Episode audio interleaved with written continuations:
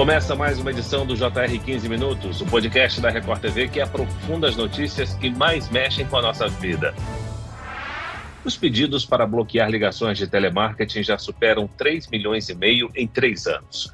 A plataforma Não Me Perturbe registrou essas solicitações entre janeiro de 2020 e o mês passado. E mesmo assim, algumas pessoas seguem recebendo várias ligações indesejadas durante o dia. Como bloquear ligações de telemarketing? Chamadas em excesso podem acarretar processos? Qual o direito do consumidor? E das empresas? O 15 Minutos de hoje discute sobre essas chamadas indesejadas com a advogada especialista em direito do consumidor, Roberta Dessa. Seja muito bem-vinda, doutora. Prazer estar com vocês para tratar desse esse assunto tão importante aos consumidores brasileiros. Um prazer para fazer Ingrid e também aos nossos ouvintes. Exatamente. Quem nos acompanha nessa entrevista é a repórter da Record TV, Ingrid Gribel. Ingrid, plataformas permitem restringir ligações de prestadoras de serviços de telecomunicações e também de instituições financeiras? Olá, Fara. Obrigada pelo convite. Oi, doutora Roberta. É isso mesmo. Por meio de algumas plataformas disponíveis na internet, consumidores podem proibir que serviços de telecomunicações, de instituições financeiras e de correspondentes bancários façam contato para oferecer planos, crédito consignado e cartão de crédito. Doutora Roberta, todo mundo já recebeu diversas ligações de números desconhecidos e, ao atender, percebeu que era uma cobrança de telemarketing. Quando esse comportamento das empresas é considerado abusivo? Toda empresa pode fazer oferta e publicidade? Sim, ela pode fazer oferta, publicidade por telefone.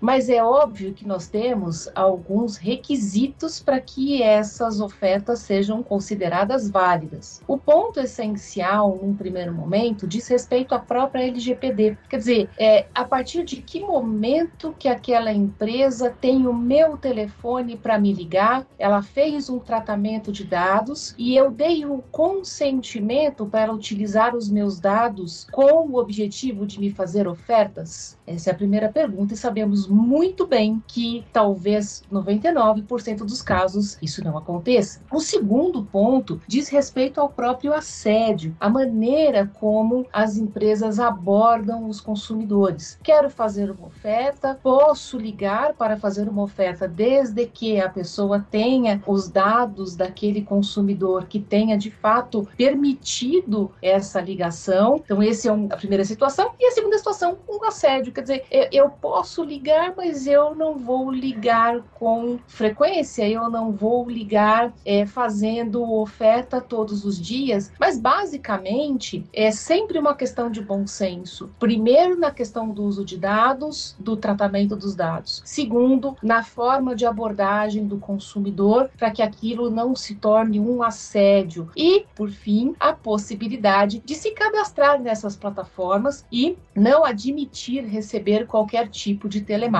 Aqui em São Paulo, especificamente, nós temos uma plataforma que é a plataforma do Procon de São Paulo, que é muito boa, particularmente eu já me cadastrei, nunca mais recebi nenhum tipo de ligação. Doutora, chamadas em excesso podem acarretar processos na justiça? Chamadas em excesso, ou seja, o assédio ao consumo, podem sim, e já temos alguns precedentes de indenização por danos morais nas hipóteses em que os consumidores são abordados de forma agressiva pelo telemarketing. Então, a quantidade de ligações que se faz, a, o momento em que se faz a ligação e a própria abordagem desse operador de telemarketing pode trazer sim um pedido de indenização por danos morais para os consumidores. É, a gente já teve aí algumas decisões favoráveis aos consumidores. Muitas pessoas ficam com dúvida em relação à prova, né, Fara? Como é que eu faço a prova de que a pessoa está me ligando em excesso? A gente vai pedir um levantamento de todos os números que a pessoa recebeu a ligação e a partir dali a gente identifica de quem é aquele número para dizer que a pessoa está sendo abordada de forma inadequada. O que tem acontecido também, Fara, não apenas por ligações, mas por SMS e também WhatsApp. Doutora Roberta, o consumidor deve conhecer os seus direitos e saber como proceder nesses casos? Quais outras práticas se enquadram em ligações abusivas?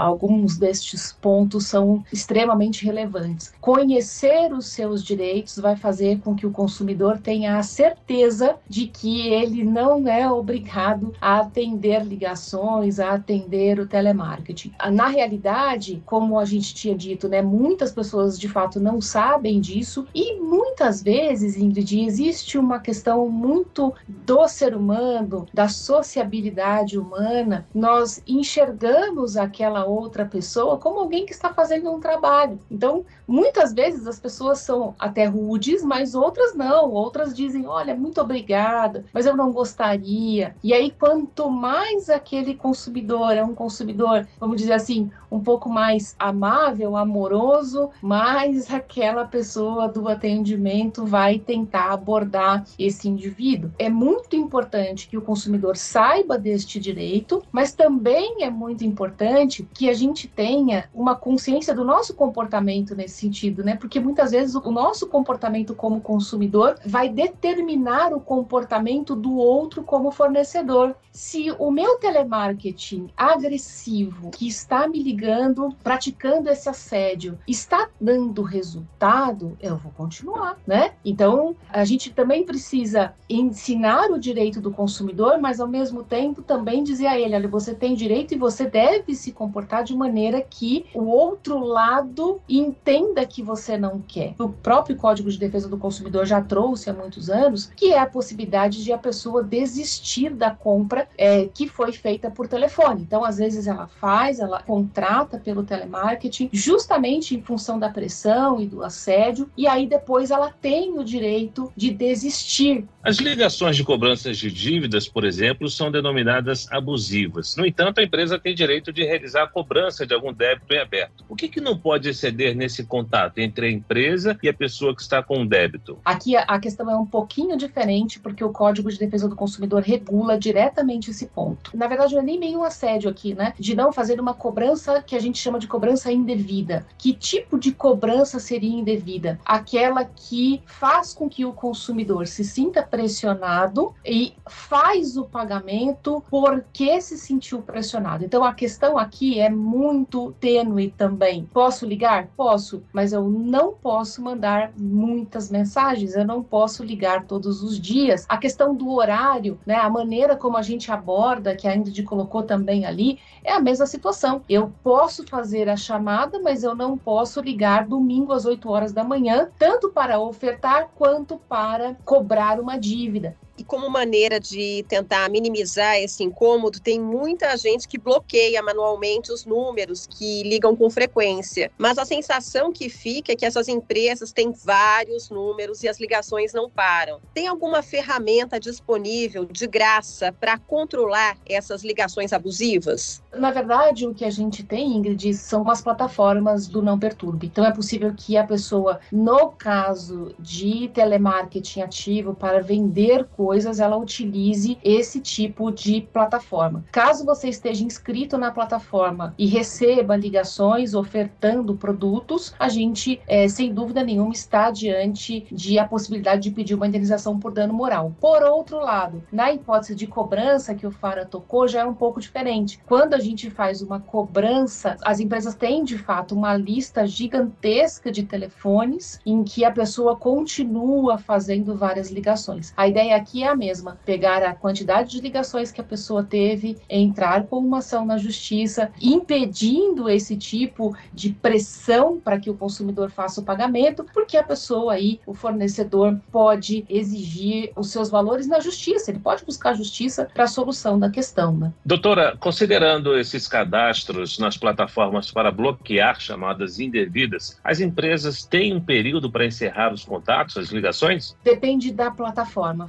No caso de São Paulo, quando você faz a sua inscrição, são 30 dias para que as ligações cessem. E aí a gente tem que ver ao certo qual é o tempo da Febraban, creio eu que seja a mesma, porque essas listas elas rodam, né? Então tem que dar um tempo também para que o fornecedor se adeque a partir do momento que você faz a sua inscrição. E funciona muito bem, assim. Todas elas, elas têm uma característica bem interessante, né, de ajudar o consumidor a não sofrer esse tipo de pressão. Doutora, e o compartilhamento de números de telefone entre as empresas com outros serviços, isso é permitido? Essa prática fere a Lei Geral de Proteção de Dados? O que, que pode acontecer com a empresa que descumprir a lei? A LGPD, ela diz o seguinte, que a gente pode fazer uh, o compartilhamento de dados desde que haja um consentimento expresso do consumidor e ele saiba para qual finalidade. Então, não basta um simples consentimento, tem que ser um consentimento expresso para a publicidade e sabendo que esses dados serão compartilhados. O mais complicado, Fara, são os dados que a gente coloca nas próprias plataformas de busca, de rede social, porque ali faz-se um compartilhamento entre elas e aí fica mais grave ainda a maneira como nós somos abordados. Porque nós falamos aqui de telemarketing, mas eu tenho uma abordagem também muito intensa através de spams, através da publicidade digital, né, que ela também é um problema muito sério. A gente parece que está sendo stalkeado, né? Essa é a sensação que muitas vezes a gente tem. Eu liguei um, um computador aqui, daqui a pouco ligo o outro e lá vem a mesma publicidade. A NPD vai começar agora a fazer as a aplicar as sanções. As experiências que nós já observamos da Europa com o GDPR e a aplicação de sanções tem sido muito voltada para a questão do consentimento FARA e compartilhamento. Então,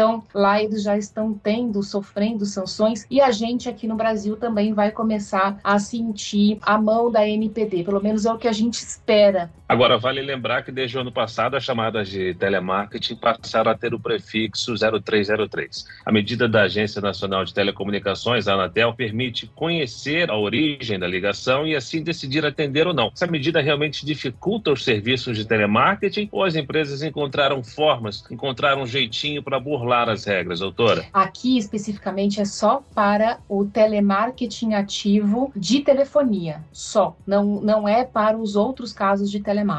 É esse é o primeiro ponto. O segundo ponto, a gente é, sabe que houve uma certa flexibilidade nisso, porque o número 0303, na verdade, ele passou a ser usado apenas para ligações de telefones fixos, de celular não. E aí é, demorou um pouco para que isso de fato passasse a ser executado. E a gente tem conseguido é, notar um, uma, é, uma adequação por parte das empresas. É, agora, é evidente que se o consumidor, e pegando um pouco do gancho daquilo que a Ingrid já tinha colocado também, se o consumidor recebe esse tipo de ligação, ele deve informar a agência, nesse caso a Anatel. Né? Então a gente tem muitos problemas com a ANS, a Anatel e outras agências, outras tantas agências que estão aí justamente com essa finalidade de dar esse suporte ao consumidor. Então o consumidor pode procurar essas agências também para informar. Por quê? Porque além do dano moral que nós falamos aqui, a agência ela vai aplicar uma sanção, uma sanção que pode ser aplicada diretamente a essa empresa, inclusive por outros casos. Esse tipo de sanção é importante até para a gente saber se a empresa se adequa à regulamentação geral de telecomunicação, de saúde, o que quer que seja. Então é importante que a agência reguladora, que é quem fiscaliza, saiba que isso continua sendo um problema e o consumidor precisa comunicar isso às agências. Basta entrar no site, tem lá a forma de reclamação, qualquer das agências reguladoras. Você entra no site, faz uma reclamação, essa reclamação abre um número que a empresa precisa responder perante a agência. Doutora, o uso do prefixo 0303 para todas as ligações de telemarketing pode ajudar também na prevenção de golpes, compartilhamentos inadequados dos dados? Recentemente, no Jornal da Record, a gente mostrou que criminosos usam o 0800 para poder captar dinheiro das vítimas e pedir Pix. E aqui pode acontecer exatamente a mesma coisa, né? Quer dizer, vai, pode deixar o consumidor mais vulnerável também, né? Achar que é um telemarketing porque veio desse número e, na verdade, não é, né? É, o, o consumidor tem que estar sempre muito, muito atento